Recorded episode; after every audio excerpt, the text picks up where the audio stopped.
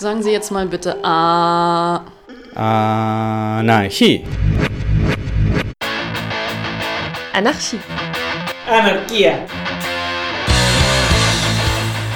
Ob geschichtlich oder brandaktuell, Mit Berichten und Interviews, mit Beiträgen und Collagen. beleuchtet das anarchistische Radio Berlin das Phänomen des Anarchismus.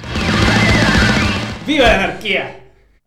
Am 24. Februar 2022, am Tag des Angriffs der russischen Armee auf das Staatsgebiet der Ukraine, führten unsere Freunde von The Final Straw Radio das folgende Interview mit einem Anarchisten in Kiew. Ihr hört hier die deutsche Übersetzung. Mehr Infos unter thefinalstrawradio.noblogs.org oder bei uns unter aradio-berlin.org.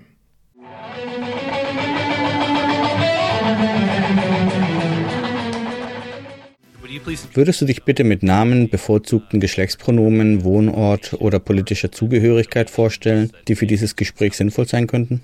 Yes, Ja, mein Name ist Ilja, ich bin ein Anarchist aus Russland, der zurzeit in Kiew lebt und sich in Kiew aufhält.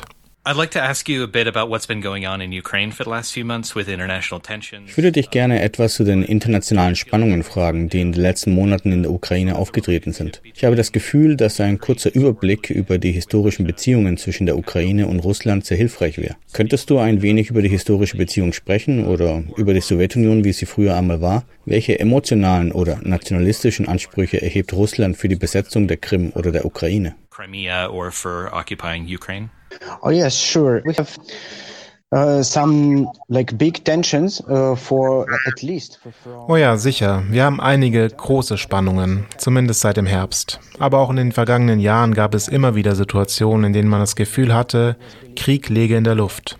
Aber wie wir jetzt sehen, ist er wirklich in vollem Umfang Realität geworden. Das ist also, wie soll ich sagen, diese Strategie der Erpressung und des Drucks, die von der putinschen Regierung auf die lokalen Behörden ausgeübt wurde, auch auf einer lokalen Ebene. Und die Beziehungen zwischen den beiden Ländern sind seit 2014 sehr schlecht. Nach den Maidan-Protesten 2013, 2014 und der Absetzung des pro-russischen Präsidenten Janukowitsch ist Russland auf der Krim einmarschiert und hat sie annektiert. Und auch in die Region Donbass sind sie eingedrungen, wobei sie sich einiger loyalerer Teile der lokalen Bevölkerung bedient haben, die Russland gegenüber loyal sind. and uh, also invaded Donbas region using some uh, more loyalty of part of uh, local population to Russia. Uh, so historically, I guess maybe is not Historisch gesehen macht es vielleicht nicht viel Sinn, den historischen Kontext zu vertiefen. Wir können also kurz sagen, dass in den sehr alten Zeiten, vielleicht vor 1000 oder 700 Jahren, Ukrainer und Russen damals einfach als ostslawische Bevölkerungen Teil einer gemeinsamen politischen Einheit waren und auch eine gemeinsame Sprachgruppe bilden. Wir sind alle immer noch Teil ostslawischer Gruppen, sowohl Russen, Ukrainer als auch Belarussen, die ziemlich ähnliche Sprachen sprechen.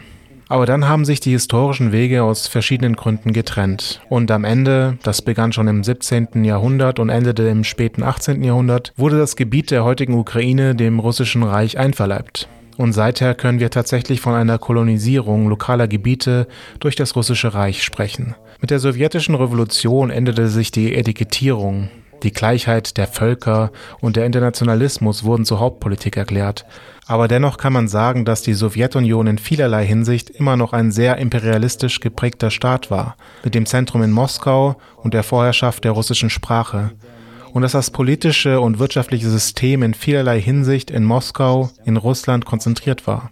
Nach dem Zusammenbruch der Sowjetunion erhielten alle Republiken, die die Sowjetunion im Allgemeinen bildeten, ihre tatsächliche staatliche Unabhängigkeit. actual in state independence. Uh, but then after Putin came uh, into power in uh, 1999, uh, then um, uh, he started this, I would say, neo-imperialist or neo-colonizational politics. Nachdem Putin 1999 an die Macht kam, begann er mit dieser, ich würde sagen, neoimperialistischen oder neokolonialistischen Politik der Wiederherstellung des russischen Staatseinflusses auf das Gebiet der ehemaligen Sowjetunion. Und seine Politik bestand darin, pro-russische Präsidenten an die Macht zu bringen, so wie es bei Viktor Janukowitsch in der Ukraine der Fall war. Und dann hart zu reagieren, wenn diese Präsidenten von der Macht verdrängt werden, insbesondere durch Aufstände in der Bevölkerung, wie der Maidan-Aufstand, der ja kein Prozess des Wahlprotests war. Es war eine echte Bewegung der Bevölkerung, die Janukowitsch absetzte und ihn stürzte. Seitdem können wir, glaube ich, die moderne Phase der ukrainisch-russischen Beziehungen genau im Jahr 2014 mit der Flucht von Janukowitsch und der Krim-Annexion beginnen. 2014 with the Yanukovych flee and uh, Crimea annexation. Like, there's definitely some people in the quote unquote anti imperialist left in other parts of the world that are saying that Es gibt definitiv einige Leute in der antiimperialistischen Linken in anderen Teilen der Welt, die sagen, dass die territoriale Integrität Russlands und seiner Grenzen durch die de facto Anbindung der Ukraine an die EU oder durch ihre Beziehung zur Europäischen Union oder zur NATO bedroht sei. Als ob die Ukraine notwendigerweise entweder ein Teil der Russischen Föderation im Sinne des historischen Russlands oder der historischen Sowjetunion der Stalin-Ära ist oder als Marionettenstaat von der Europäischen Union und der NATO von westlichen Kapitalisten kapitalistischen Mächten oder imperialistischen Mächten vereinnahmt und kontrolliert wird. Ich bin mir sicher, dass viel von unserem Gespräch sich um diese Vorstellungen und ihre konkreten Ausprägungen drehen wird. Aber kannst du über diese Vorstellungen sprechen oder darüber, wie das mit der Maidan-Bewegung, der Annexion des Donbass und der Krim zusammenhängt und darüber, was in diesen Gebieten passiert ist? The Donbass and, and Crimea and sort of what, what's happened in, in those territories? Uh, yes. Uh, so maybe first we can touch this uh, nationalist uh, sentiment which you. Ja, vielleicht können wir zuerst dieses nationalistische Gefühl ansprechen, das du vorhin erwähnt hast. Denn unsere Bevölkerungen, Ukrainer und Russen, stehen sich historisch noch sprachlich und kulturell sehr nahe. Und auch durch die Jahre der imperialistischen Rolle Russlands war es vergleichsweise einfach, die russische Sprache hier zu verwenden. Vor allem in den östlichen und südlichen Teilen des Landes. Dort wird überwiegend Russisch gesprochen. Und es gibt Raum für Spekulation, dass wir eigentlich sowas wie ein Volk seien, wie es zum Beispiel Putin gerne spekuliert.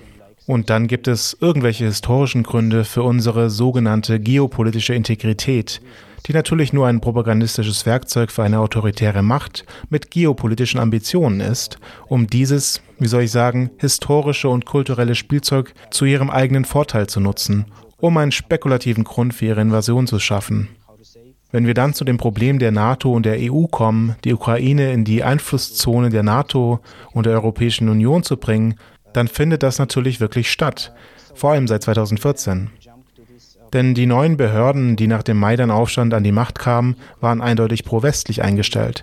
Es ist auch schwer zu leugnen, dass viele Einheimische pro-westliche Gefühle haben. Denn für die Menschen in Osteuropa und in allen post-sowjetischen Ländern ist die westliche Welt und ihre Lebensstile immer noch sowas wie ein Vorbild würde ich sagen. Denn die Europäische Union ist sehr nah und kulturell nicht so weit entfernt. Und trotzdem haben sie dieses, wie soll ich sagen, schöne und bequeme westliche Leben.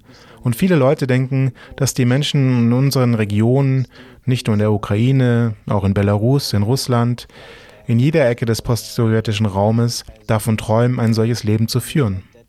Und das ist auch eine Sache, die von einigen politischen Manipulatoren mit sogenannten pro-westlichen Ausrichtungen ausgenutzt wird.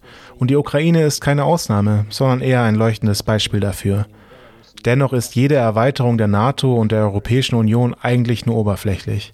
Denn es gab nicht einmal irgendwelche Vorschläge oder Anregungen für einen Beitritt der Ukraine zu diesen Organisationen. Dieses, sagen wir mal, sehr künstliche Bedrohungsszenario der russischen Staatlichkeit wird also wieder einmal als Mittel zur Rechtfertigung von Druck und Invasion benutzt. Diese Versuche, wie du schon gesagt hast, die Ukraine zu einem Marionettenstaat für Putins Regime zu machen oder Krieg zu führen, wie wir es heute sehen können. As you said already before, uh, Ukraine a puppet state for uh, Putin's regime, uh, or to wage war like we see it today. You've mentioned that there are more people in the East and the South who speak Russian. Maybe. Du hast erwähnt, dass es im Osten und im Süden mehr Menschen gibt, die Russisch sprechen, vielleicht der orthodoxen Kirche angehören oder sich in gewisser Weise mit Russland identifizieren. Kannst du ein paar Worte über diese sogenannten Volksrepubliken in Donetsk und Luhansk sagen? Und ihr Verhältnis zu Russland. Die Duma hat Putin gerade aufgefordert, die Unabhängigkeit dieser Staaten anzuerkennen. Und er sagte, es sei Jahre zu spät. Er hätte das schon früher tun sollen. Aber ist es deiner Meinung nach überhaupt korrekt, dass es sich dabei um Republiken handelt? But to your understanding, is there any truth that these are republics? How to say, Ukrainian society is very multi-layer in uh, cultural aspects. Wie soll ich sagen? Die ukrainische Gesellschaft ist in kultureller Hinsicht sehr vielschichtig. Sprachliche Zugehörigkeit und religiöse Zugehörigkeit sind also nicht zwangsläufig mit politischen Loyalitäten verbunden Vor allem nicht im Sinne von pro-russisch oder pro-westlich. Ja, die südlichen und östlichen Regionen sind sehr russischsprachig, aber die Mehrheit der Menschen oder sogar eine betrachtliche Anzahl davon Menschen unterstützen die Integration mit dem putinschen Russland nicht. Auf keinen Fall. Das ist einfach nicht so. Auch die orthodoxe Kirche ist hier in verschiedenen Fraktionen aufgeteilt. Wir haben hier sowohl die ukrainisch-orthodoxe Kirche als auch den ukrainischen Zweig der Moskauer orthodoxen Kirche.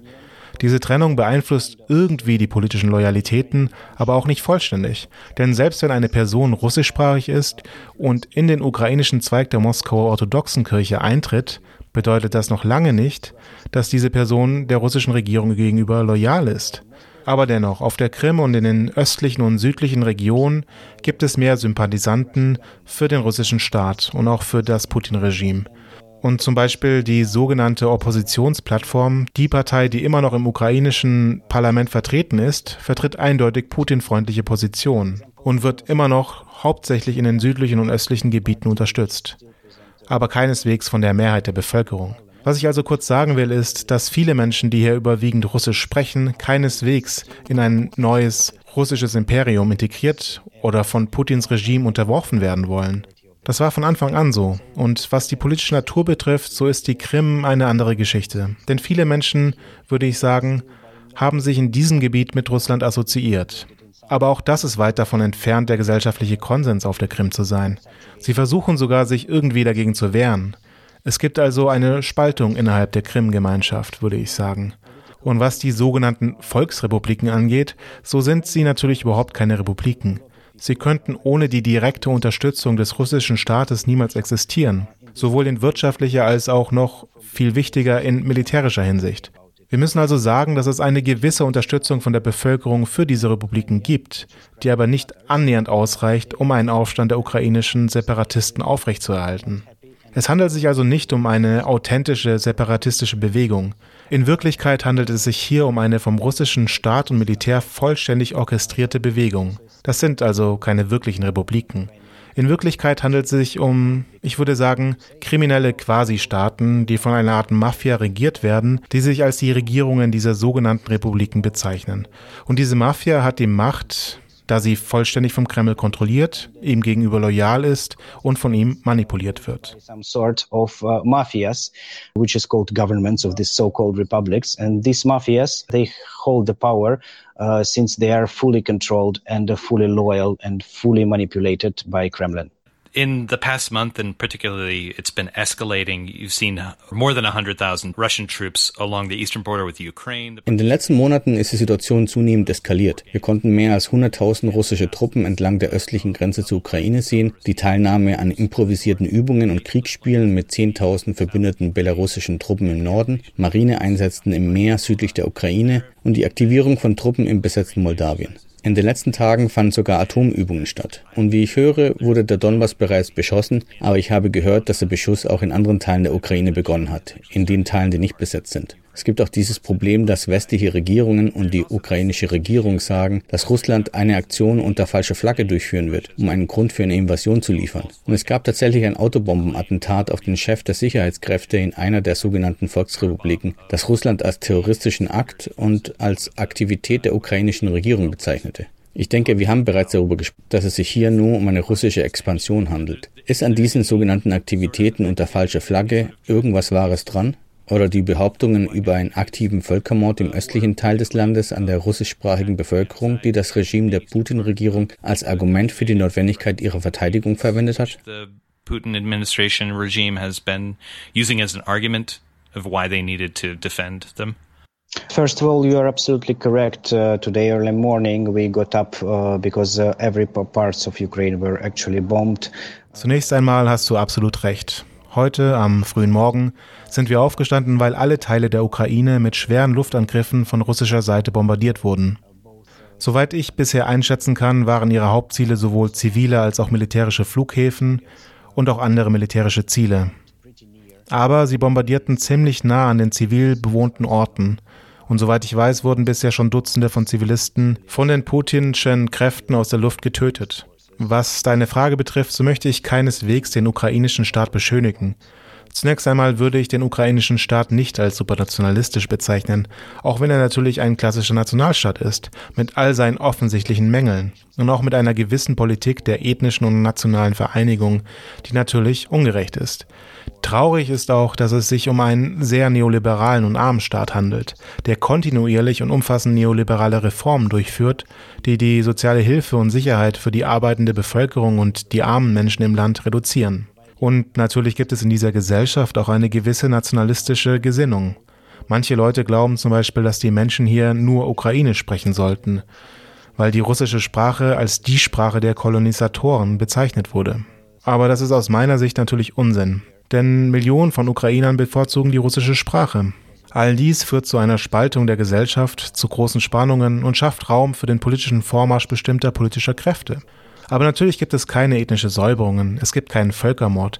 Das ist eine absolute Übertreibung, die von den russischen Kräften, von den putinschen Kräften, wie ich sie bewusst nenne, eingesetzt wird, um dieses Blatt der militärischen Invasion und ihrer politischen Expansion spielen zu können. Es gibt zum Beispiel keinen, wie soll ich sagen, Zwang, eine andere Sprache sprechen zu müssen. Und es gibt keine wirkliche Unterdrückung und Gewalt gegen Menschen, die nicht ganz in den Rahmen des ukrainischen Nationalstaats passen. Natürlich gibt es bestimmte Probleme, aber was wir heute sehen, ist nur ein Versuch, alle Probleme zu übertreiben und diese Probleme für eine eindeutig imperialistische Aggression zu instrumentalisieren. Gerade wurde in Kiew eine Ausgangssperre ab 22 Uhr verhängt, aber wir haben noch viel Zeit bis dahin. These problems for clearly imperialist aggression. Uh, we, we just now uh, curfew is declared in Kiev uh, since 10 p.m but we still have a lot of time before it. okay. Okay. Do you have any so, sort of sense? So we see, I mean, with with the air raids. Okay, wir sehen also, ich meine mit den Luftangriffen, mit den Bombardierungen, die stattfinden, ist es klar, dass es Russland nicht nur um Säbelrasseln geht, was viele Leute vorher meinten, dass es mehr darum ginge, internationale Aufmerksamkeit zu bekommen und sich selbst zu beweisen, dass es die ukrainische Wirtschaft destabilisieren und eine Menge anderer Weltmächte an den Tisch bringen kann. Dies war sozusagen eine Annahme zu Putins Logik. Aber zu diesem Zeitpunkt geht es offensichtlich um mehr als das. Viele sagten im Vorfeld, dass eine Invasion Putins oder des russischen Regimes unwahrscheinlich sei, weil die militärische Stärke, die sie aufbringen könnten, wahrscheinlich nicht ausreichen würde, um die Ukraine tatsächlich zu besetzen. Angesichts der ganzen internationalen Hilfe, des Aufbaus von NATO und US-Truppen in den Nachbarländern, der Ausbildung der ukrainischen Bevölkerung in einer Art Zivilverteidigung, die sich anscheinend auf einen möglichen Guerillakrieg gegen eine Besetzung vorbereitet. Aber abgesehen von all dem tut Russland, was es gerade tut. War es hilfreich herauszufinden, herausfinden, was in der russischen Regierung vor sich ging und wo ihre Entscheidungen lagen? Oder war das eher eine Ablenkung, um sich auf die reale Möglichkeit dessen vorzubereiten, was wir jetzt sehen? Kind of a distraction to actually preparing for the real possibility of what we're seeing now. Well, if I understood your question correctly, I would think Nun, wenn ich deine Frage richtig verstanden habe, würde ich denken, dass die russische Regierung ich bin weit davon entfernt zu denken, dass sie dumm oder verrückt ist oder so etwas. Aber irgendwie verhalten sie sich schon ganz schön wild. Denn sie haben das Gefühl, dass sie jetzt irgendwie vor der letzten Schlacht stehen. Sie haben das Gefühl, dass die sogenannte internationale Gemeinschaft schwach und zersplittert ist. Und sie versuchen, diese Löcher in der internationalen Gemeinschaft und im Konsens des Weltestablishments zu nutzen, um die Spielregeln zu verändern und ihre autoritären Interessen durchzusetzen. Ich denke, wir könnten das ziemlich gut mit dem Verhalten des türkischen Staates vergleichen, der sowas wie seine eigenen Volksrepubliken in Syrien hat und der seinen Einfluss auch außerhalb seiner Grenzen ausdehnt. Ich denke also, dass diese beiden neuen imperialistischen Staaten tatsächlich eine sehr ähnliche Politik machen. Für mich sieht es so aus. Und wir müssen auch daran erinnern, dass sich die wirtschaftliche Situation in Russland seit 2014, als die europäischen Sanktionen verhängt wurden, von Jahr zu Jahr verschlechtert hat was auch zu einer wachsenden Unbeliebtheit des Regimes in den Köpfen der Russen beiträgt.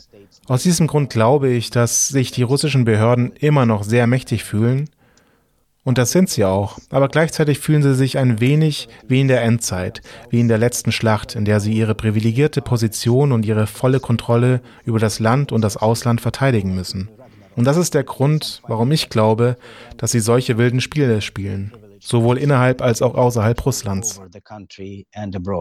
And that's that is the reason why I think they play such wild games both inside and abroad Russia. Are you aware of Weißt du von einer antimilitaristischen Opposition innerhalb der Russischen Föderation? Denn dieser sich aufbauende Konflikt vollzieht sich zeitgleich mit der Unterstützung Russlands bei der Unterdrückung in Belarus durch Lukaschenko und der Niederschlagung der kasachischen Unruhen. Uh, yes, I am. Uh, I know that uh, a lot of people in Russia don't like war at all. Ich weiß, dass viele Menschen in Russland den Krieg überhaupt nicht mögen. Ich weiß das. Ich bin mir da ziemlich sicher. Das ist für mich offensichtlich. Gleichzeitig muss dir klar sein, dass die gesamte politische Opposition, sowohl die liberale, die rechtsextreme als auch die anarchistische linke Seite, in den letzten Jahren weitgehend zerschlagen wurde. Zum Beispiel habt ihr wahrscheinlich sogar in den USA von dem sogenannten Network-Fall gegen russische Anarchistinnen gehört. Und es gab eine Menge verschiedener Fälle dieser Art. Sie töteten auch einen Oppositionsführer wie den liberalen Boris Nemtsov und inhaftierten Alexei Nawalny, der einer der größten populistischen liberalen Führer der russischen Opposition ist. Sie haben also gute Arbeit geleistet, um alle oppositionellen Kräfte zu zerstören. Seit 2011 gab es mehrere Funken, würde ich sagen, Funken des Widerstands, des Protests, wirklich breite Protestbewegungen. Aber sie waren letztlich nicht erfolgreich. Sie wurden mehr oder weniger vom Staat kooptiert oder zerschlagen, oder sie starben einfach, weil die Zeit verging und sie immer noch keine Ergebnisse erzielten.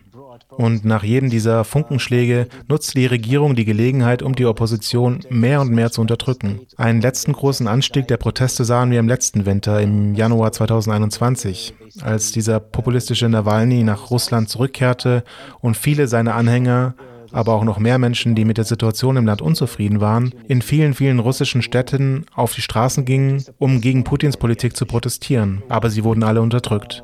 Und dann wurden die Repressionen noch härter und Zehntausende von Menschen wurden inhaftiert. Jetzt sprechen Menschenrechtsaktivisten heute von mindestens 1000 politischen Gefangenen in Russland. Aber wir müssen auch wissen, dass es in Wirklichkeit viel mehr sind, denn die Menschenrechtsverteidiger erkennen nicht alle Menschen an, die wegen ihrer politischen Aktivitäten inhaftiert sind. Aus diesem Grund gibt es jetzt viel Unzufriedenheit mit diesem Krieg in Russland. Aber es gibt keine organisatorischen Instrumente, keine Bewegungsinstrumente, die die Menschen in Russland mobilisieren könnten um dagegen zu protestieren. Wir haben heute bereits mehrere separate Aktionen gegen die Invasion und den Krieg in Russland in verschiedenen Städten Russlands gesehen. Aber es ist immer noch keine massive organisierte Bewegung. Zum Beispiel sehen wir keine großen Demonstrationen, soweit ich weiß. Ich hoffe immer noch, sie zu sehen und vielleicht, wenn der Krieg weitergeht, wird das auch noch passieren. Aber bis heute gibt es sie nicht, weil die Regierung bewusst daran gearbeitet hat, eine interne Opposition zu zerstören. Aber trotzdem ist es interessant, dass zum Beispiel, als das Coronavirus und die Impfung aufkamen, diese Anti-Vax-Bewegung auch in der russischen Gesellschaft großen Zulauf hatte. Und die Behörden mussten sogar einige Schritte zurückgehen bei diesen Impf- und Zertifizierungsprogrammen, denn auch wenn man von Putin und den russischen Behörden kaum erwartet, dass sie irgendwelche Schritte zurückgehen müssen, so mussten sie es hier doch tun, weil sie eine große Unzufriedenheit in der Bevölkerung sahen. Ich bin also noch weit davon entfernt, sie für allmächtig zu halten. Auch intern nicht, überhaupt nicht. Es gibt einige, wie soll ich sagen, einige Gespenster des Protests und der revolutionären Bewegung in Russland, die noch nicht ihre Form angenommen haben. Aber sie ist definitiv vorhanden. Und das ist einer der Gründe, die die Putin-Regierung so wild machen, sodass sie solche Initiativen ergreifen, wie sie es heute getan haben. Uh, initiatives, let's say, as they do today. Uh, kind of on a side note and a question that I have in relation to COVID in Russia is Eine Frage, die ich in Bezug auf Covid in Russland habe, ist, dass die Medien im Westen die Proteste im Zusammenhang mit Covid als Misstrauen gegenüber der Qualität der von der russischen Regierung entwickelten Vakzine dargestellt haben. Und vielleicht ist das eine falsche Darstellung. Vielleicht ist es tatsächlich so etwas wie eine allgemeine Anti-Impf-Bewegung, eine ähnliche Verschwörungstheorie, wie wir sie auch im Westen haben. Aber ist daran etwas Wahres dran? Was glaubst du, was die Anti-Impf-Bewegung in Russland motiviert hat? conspiracy theory ways that we have in the West too. But is that is there any truth to that? Like, what do you think was motivating the anti-vax movement in Russia? Well, I think there is actually a lot of, um, how to say, this so called COVID skepticism and a little bit of, of being skeptical about. Nun, ich denke, es gibt tatsächlich eine Menge, wie soll ich sagen, sogenannte Covid-Skepsis und auch ein wenig Skepsis gegenüber der Medizin, welche wir als eine Art Ignoranz betrachten können, die in der Bevölkerung tatsächlich existiert. Aber gleichzeitig ist ein anderer Teil dieser Anti-Vax-Bewegung, der sich vielleicht von dem unterscheidet, was wir im Westen haben, aber vielleicht irre ich mich da auch, dass die russische Bevölkerung sehr, wie soll ich sagen, Sie glaubt den Behörden nicht. Sie glaubt nicht, dass von oben etwas Gutes kommen wird. Sie wollen sich gegen jede Invasion der staatlichen Programme in ihr Privatleben wehren, weil sie wissen, dass die eine Menge Lügen verbreiten. Von den Fernsehsendern und von den höchsten Personen des Staates. Sie haben schon viele Tricks von dieser Seite erlebt. Und deswegen glauben sie den Behörden einfach nicht. Und das war einer der Faktoren, warum die Anti-Vax-Stimmung in Russland so aufblühte. Many tricks from this side, and because of it, they just don't believe the authorities. And this was the one of the factors for anti-vax uh, sentiments blossom in uh, in Russia. So, wie ich es verstanden habe, waren die Maidan-Proteste zum Teil ein Vorstoß gegen die Herrschaft der ukrainischen Oligarchen, auch wenn sie vielleicht nur einige Oligarchen gegenüber anderen begünstigt haben. Diese hatten eine enorme Kontrolle in vielerlei Hinsicht, vergleichbar zu den russischen Oligarchen, mit denen Putin zusammen regiert. Einige Leute, zumindest die, die gegen die russische Invasion argumentierten, stellen dies als Unterstützung des ukrainischen Staates dar. Du hast bereits kritisiert, dass es sich um einen armen, neoliberalen Staat, einen kapitalistischen Staat handelt. Kannst du diese Idee gegen die Invasion und für die Selbstverteidigung der Bevölkerung zu sein, versus die Ukraine als politisches Projekt oder Staat zu unterstützen zu wollen, ein wenig weiter aufschlüsseln? Yes, I do it with pleasure actually, because this is, I believe, the most important point actually. Ja, das tue ich gerne, denn ich glaube, dass das der wichtigste Punkt überhaupt ist. Aber zunächst einmal ein paar einleitende Worte. Das russische System und das ukrainische System sind sehr unterschiedlich, weil alle russischen Oligarchen mehr oder weniger dieser einheitlichen autoritären Herrschaft Putins und seiner Clique unterworfen sind die ihren Ursprung eher in den ehemaligen sowjetischen Geheimdiensten hat, in denen Putin früher gearbeitet hat. Es handelt sich also um ein ziemlich einheitliches Modell der Kontrolle aus einem Zentrum heraus, bei dem Geheimdienste das politische Zentrum bilden. Jetzt in der Ukraine ist die Situation eine andere. Da gibt es wirklich konkurrierende Oligarchenclans, die um die Macht und um größere Zonen des wirtschaftlichen und politischen Einflusses kämpfen. Du hast absolut recht. Der Aufstand auf dem Maidan hatte viele anti-oligarchische Absichten, denn die Oligarchenherrschaft machte das Land sehr arm und verwundbar. Gleichzeitig sind beide Länder überraschenderweise absolut neoliberal. Obwohl Putin einen gewissen Sozialpopulismus an den Tag legt, sorgt er Jahr für Jahr schon seit Jahrzehnten für neoliberale Reform und auch, wie soll man sagen, für die Stärkung der sozialen Verwundbarkeit der arbeitenden Menschen, der einfachen Leute. Und die ukrainische Gesellschaft ist einfach noch viel weniger staatlich kontrolliert. Das ist ein wichtiger Punkt. Der ukrainische Staat ist nicht besser als andere Staaten, aber er hat einfach viel weniger Instrumente, die eigene Bevölkerung zu kontrollieren und zu unterjochen. Er ist immer noch irgendwie pluralistisch, ganz im Gegensatz zur russischen Situation. Und ich würde sagen, hier herrscht noch eine viel freiere Atmosphäre. So ist es auch kein Zufall, dass zum Beispiel viele Genossinnen aus Russland oder Belarus genau hier Unterschlupf finden weil es hier viel weniger politische Repression und staatliche Gewalt gibt. Hier gibt es also noch viel Raum für Basisinitiativen, für Projekte der direkten Demokratie und für jegliche, ich würde sagen sogar sozialrevolutionäre Entwicklungen. Während wir in Russland nur diesen autoritären Hammer sehen, der alles zerschlägt, was sich ihm in den Weg stellt. Das ist also einer der Hauptgründe, warum man ihm entgegentreten muss. Der ukrainische Staat hat eine Menge Nachteile, aber die ukrainische Gesellschaft sollte wirklich vor dieser totalitären Bedrohung geschützt werden, mit der sie heute konfrontiert ist und mit der sie eigentlich schon Jahrzehnte zuvor konfrontiert war, als die expansionistische Politik Putins begann umgesetzt zu werden. Das ist also genau unser Grund, warum wir uns an der Verteidigung beteiligen.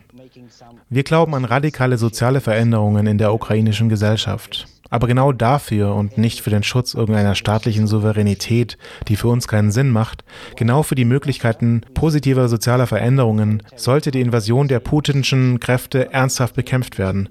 Und ich würde sagen, dass dies der Moment der Wahrheit ist wenn, wie in solchen schlimmen Situationen sehr oft, die Leute an der Basis sterben und Selbstorganisation, Solidarität, gegenseitige Hilfe wirklich innerhalb der Bevölkerung praktiziert werden. Vor allem, wenn sie die Eliten verraten. Denn weißt du, einige Tage vor der Invasion sind viele Politiker der Ukraine einfach weg, in ihren Privatjets ausgeflogen. Wir sehen also ziemlich deutlich, dass der Staat überhaupt kein Freund der ukrainischen Bevölkerung ist. Und das ist also unser Kampf. Unser Kampf für die Bevölkerung, für den Schutz der Grundlage für zukünftige revolutionäre Veränderungen, welche jetzt durch die putinsche Bedrohung tödlich bedroht ist. The grounds uh, for the future revolutionary changes, which is now being uh, deadly threatened by the Putinist threat. So one of the conspiracy theories eine der Verschwörungstheorien, die von autoritären Kräften vertreten wird, in der sogenannten antiimperialistischen Linken, die oft keine linken Werte in Bezug auf soziale Gerechtigkeit vertreten, sondern mit dem russischen Regime und anderen als oppositionell zu den USA angesehenen Gruppen verbündet sind, besagt, dass die Maidan-Bewegung eine CIA-Operation war, um die Machtübernahme rechtsextremer Gruppen wie Pravye Sektor oder Svoboda in einen, in einen blutrünstigen Feldzug zur ethnischen Säuberung der Russen im Donbass zu fördern. Kannst du etwas über diese Sichtweise der Ereignisse sagen oder diese Sicht auf den ukrainischen Staat oder die ukrainische Kultur im Hinblick auf den rechtsextremen Einfluss? In terms of the far right influence? Yes, well, ja, wie der gute Lehrer eines jeden autoritären Propagandisten Goebbels sagte, wenn man will, dass seine Lügen geglaubt werden, sollte man einige Körner der Wahrheit darin verwenden. Ja, die Rechtsextremen hatten wirklich eine starke Präsenz im Maidan-Aufstand, denn sie haben sich schon Jahre vorher organisiert und waren auch irgendwie mit den Behörden und den Geheimdiensten verbunden, soweit wir das einschätzen können. Und auch mit einigen kriminellen Unternehmen und so weiter. Aus diesem Grund standen sie vor dem Maidan-Aufstand, ich würde sagen, auf ziemlich guten Füßen, was ihnen die Möglichkeit gab, ihre Organisation während und nach dem Maidan-Aufstand weiterzuentwickeln. Aber zuallererst stellt das die Lüge dar, dass die ukrainische extreme Rechte mehr Raum für die ethnische Säuberungen der russischsprachigen Bevölkerung eingenommen hat. Denn es gibt keine ethnische Säuberung dieser Bevölkerung. Und auch die wirklich rechtsextremen nationalistischen Parteien sind nicht einmal im Parlament vertreten. Aber noch wichtiger ist, denn mir ist es ehrlich gesagt scheißegal, wer im Parlament vertreten ist, noch wichtiger für mich ist, dass als ich am Maidan-Aufstand teilgenommen hatte, mit eigenen Augen gesehen habe, wie Hunderte von Tausenden von einfachen Menschen, von Menschen an der Basis gegen die oligarchische Herrschaft rebelliert haben, gegen ihre Demütigung, die ihnen vom unkontrollierbaren kriminellen Präsidenten Janukowitsch aufgezwungen wurde. Natürlich haben sich viele Mächte versucht einzumischen und versucht Einfluss zu nehmen. Nicht nur die Rechten, sondern auch die Liberalen, einige falsche Oppositionsparteien, die von verschiedenen lokalen Oligarchenclans gegründet wurden, die wir heute schon erwähnt haben. Sie alle versuchten ihr Bestes, um die Bewegung zu beeinflussen. Und ich würde sagen, dass es dem Oligarchen Poroschenko, der der nächste Präsident wurde, ziemlich erfolgreich gelungen ist. Und wir können sagen, dass der Maidan wieder einmal eine verratene Revolution ist. Eine Revolution, die der Bevölkerung von den Oligarchen gestohlen wurde. Aber der Maidan-Aufstand selbst war definitiv weniger eine nationalistische Bewegung und vielmehr eine Bewegung der Bevölkerung gegen die Behörden, gegen die Regierung.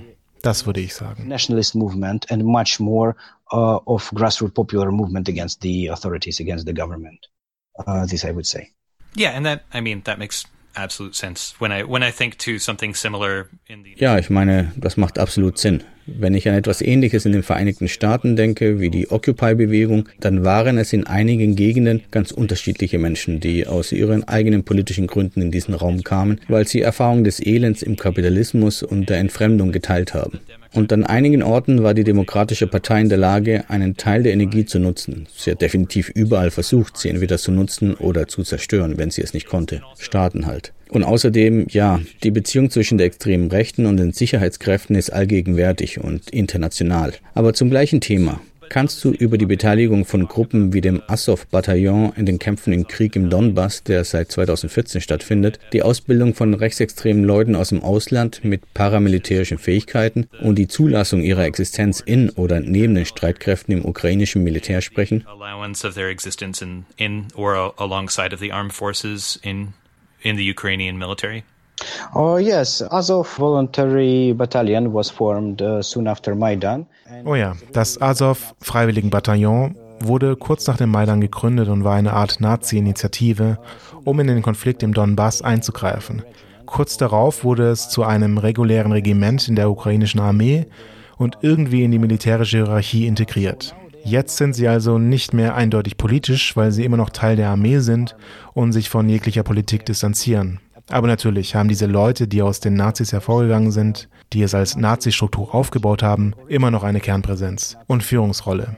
Ich habe keine genauen Informationen, aber ich habe viele Gerüchte gehört aus glaubwürdigen Quellen, dass sehr viele westliche Nazis gekommen sind und auch russische Nazis, sogar noch mehr russische Nazis, die hierher gekommen sind, um an Azov teilzunehmen und auch zu trainieren. Ja, das gibt es also wirklich und nicht nur in Form des Azov-Bataillons. Sie organisieren ihren zivilen Zweig, der sich Nationale Korpspartei nennt, die sich aktiv in das politische Leben der Ukraine einmischt. Aber sie sind auch sehr diskreditiert, weil sie mit kriminellen Aktivitäten in Verbindung stehen und auch mit dem Innenministerium des ehemaligen Innenministers Avakov.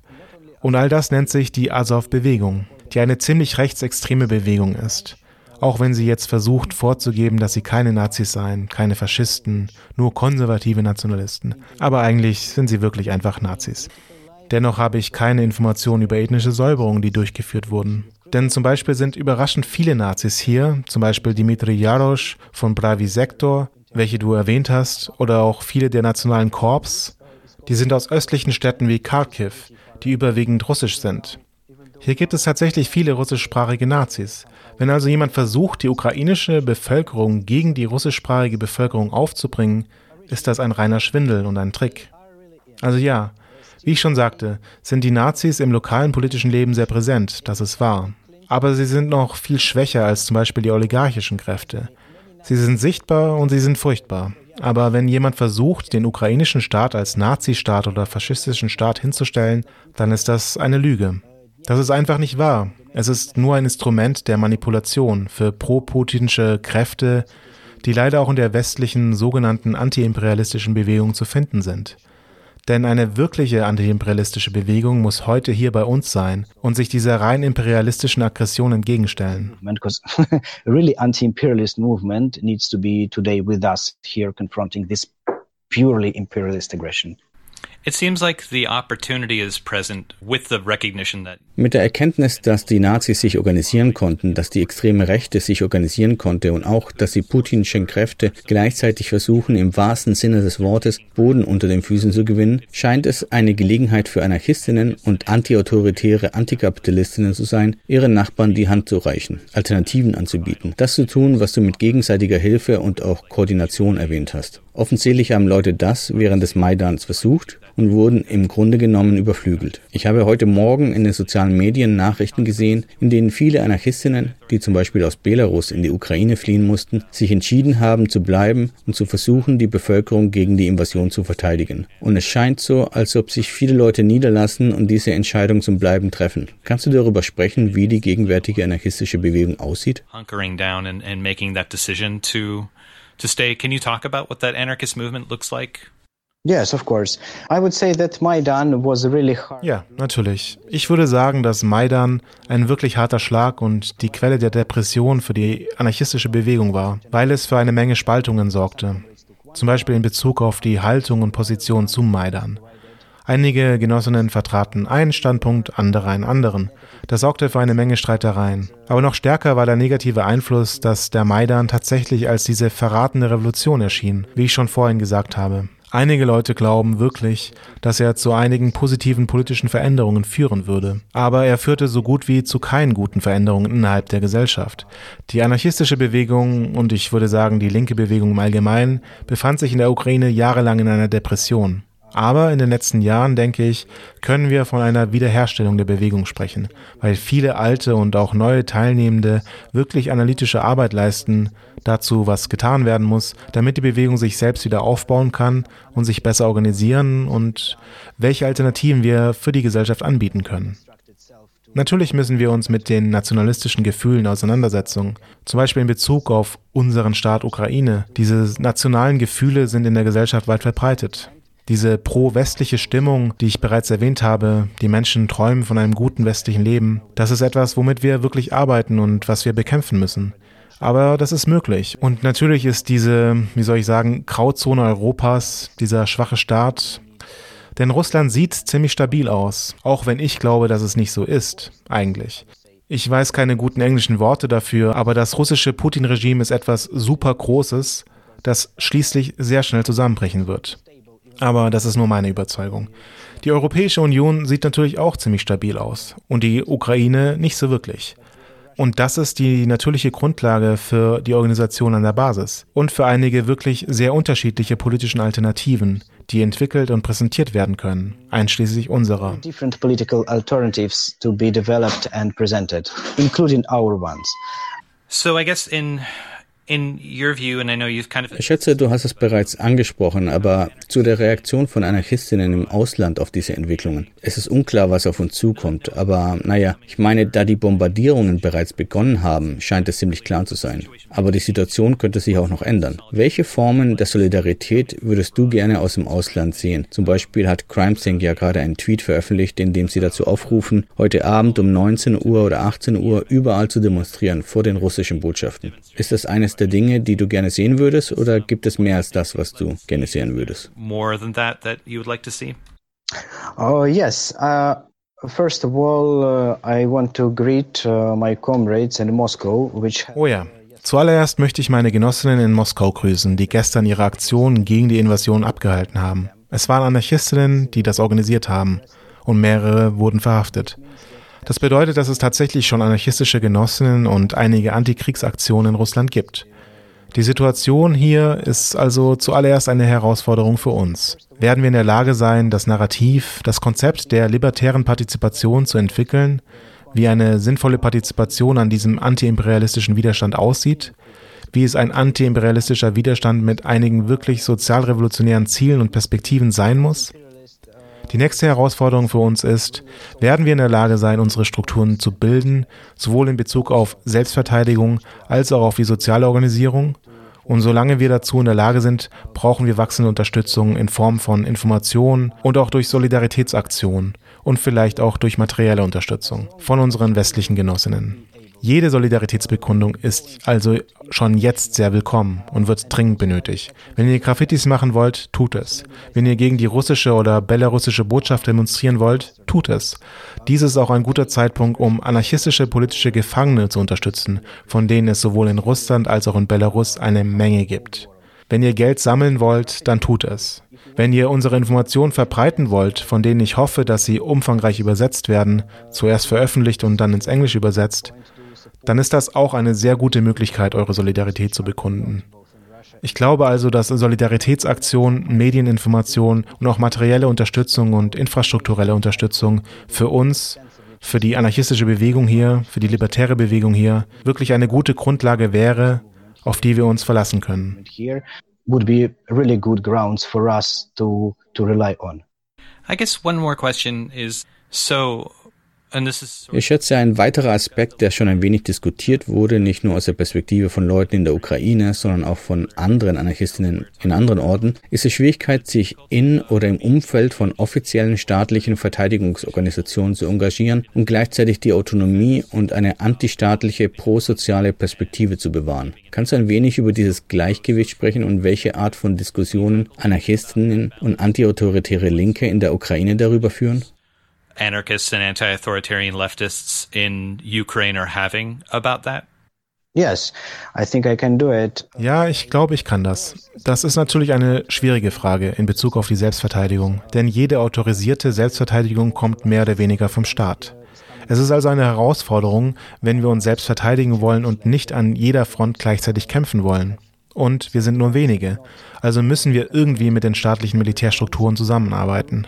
Und die Frage ist, wie wir es schaffen, uns diesen Strukturen nicht anzupassen, sondern trotzdem irgendwie zusammenzuarbeiten und dabei eine gewisse Autonomie und unsere eigene Vision und Perspektive zu behalten. Nun, ich will nicht lügen und sagen, dass wir einen perfekten Plan haben, wie wir das machen können. Aber wir sind uns des Problems bewusst und arbeiten daran, einige, ich würde sagen, knifflige Wege zu finden, wie zum Beispiel die Selbstverteidigung so unabhängig von staatlichen Strukturen wie möglich gestaltet werden kann. Und ich denke, das ist es, was politische Bewegungen wirklich tun sollten. So wie wir es zum Beispiel auch in Kurdistan oft sehen. Dieses Manövrieren, um ihre eigene Perspektive und Souveränität zu schützen. Und das ist hier zumindest in einem viel weniger chaotischen Umfeld als in Kurdistan. Aber im Prinzip ist es dasselbe, was wir hier zu tun versuchen. Ein weiteres wichtiges Problem ist, würde ich sagen, die Gefahr einer ideologischen Anpassung an den staatlichen Diskurs. Weil viele Leute, auch die, die sich mit der anarchistischen Bewegung assoziieren, anfangen zu sagen, okay, wir müssen jetzt unser Land verteidigen. Nun, in dieser Situation ist es gut, sein Land zu verteidigen, aber das reicht nicht aus für anarchistische Revolutionäre. Man muss eine Perspektive für Veränderung entwickeln, Ideen, wie man die politische und soziale Situation im Land beeinflusst. Und das ist auch der Kern von Diskussionen, von sogar sehr heißen Diskussionen und unseren ständigen Denken hier. Aber mehr oder weniger sind wir uns darin einig, die meisten von uns, dass wir in diesem Kampf, dem antiimperialistischen Kampf und in unserer Teilnahme daran unser anarchistisches Narrativ und Programm und unsere Ideen entwickeln und zum Ausdruck bringen müssen.